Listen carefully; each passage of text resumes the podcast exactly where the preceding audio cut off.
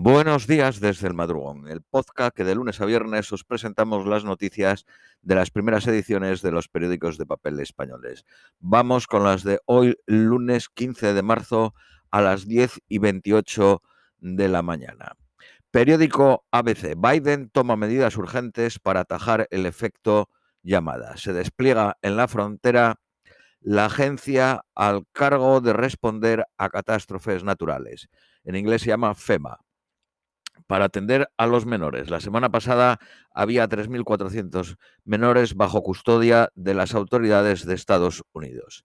Periódico El País. Biden moviliza los servicios de emergencia al crecer la llegada de menores migrantes. El número de niños y adolescentes detenidos se ha triplicado en las dos últimas semanas. El partido CDU alemán sufre un duro revés en dos regionales que impulsan a los verdes. Las urnas castigan al partido de la canciller Merkel en un año electoral clave en Alemania. Periódico La ABC. La CDU de Merkel paga en las urnas los escándalos en la compra de mascarillas. Seria advertencia para los conservadores que pierden hasta un 5% de los votos en dos estados alemanes.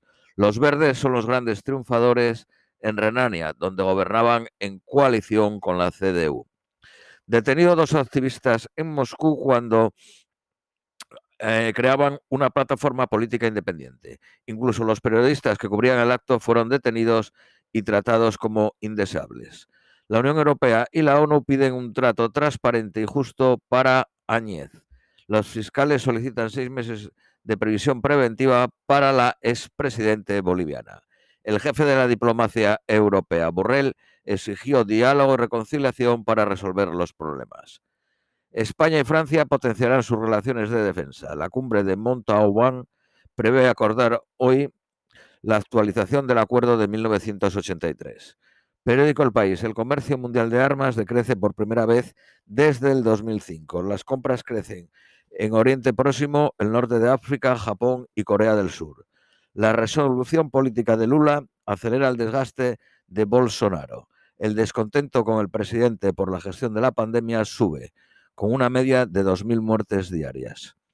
La represión de las protestas contra el golpe militar causa decenas de muertos en Myanmar, antigua Birmania. Manifestantes con pales y cuchillos atacan comercios regentados por China en Ragún. Periódico La Vanguardia. Duras críticas a Scotland Yard por el uso desproporcionado de la fuerza contra mujeres que pedían seguridad en las calles. Presiones políticas para que dimita la polémica directora de la Policía Metropolitana. Periódico El País, la carga policial contra las mujeres desata la indignación en Londres. Eh, periódico La Vanguardia, Leta toma riendas del fracturado centro izquierda italiano. El ex primer ministro aspira a tener una alianza capaz de ganar a la de las derechas. Periódico Cinco Días. Uno de cada tres presidentes y CEOs del IBEX elevó su sueldo en el 2020. Las empresas ACS y OHL se alían para entrar en la obra de la mayor concesión ferroviaria de Estados Unidos, el tren ligero de Maryland, conocido como la Purple eh, Line. La empresa Igenomis, una compañía de reproducción asistida, ficha a JP Morgan y a Morgan Stanley para asaltar la bolsa de Nueva York. Está valorada en mil millones de euros. Clubhouse suma 10 millones de usuarios. Periódico El Economista. La española Sateliot lanza el primer satélite del mundo para servicios 5G. El 40% de los usuarios tienen una app sobre el COVID. Sobre el COVID. La empresa Roca se refuerza en Brasil con la compra de Compañía Sudamericana. Periódico El País, la zarzuela, gobierno y PP negocian en secreto el futuro de la monarquía. La Casa del Rey, la vicepresidenta Calvo y un enviado de Casado avanzan en medidas de transparencia. El Tribunal Superior de Justicia de Madrid mantiene las elecciones para el 4 de mayo. El portavoz de Ciudadanos ha abierto su caja B para comprar eh, esto lo dice el portavoz de Ciudadanos. El PP ha abierto su caja B para comprar a la gente de Ciudadanos. El partido de Arrimadas trata de contener la crisis interna ante la ejecutiva de hoy. Junts y la CUP tratan de empujar a Esquerra Republicana a un gobierno de radicalidad.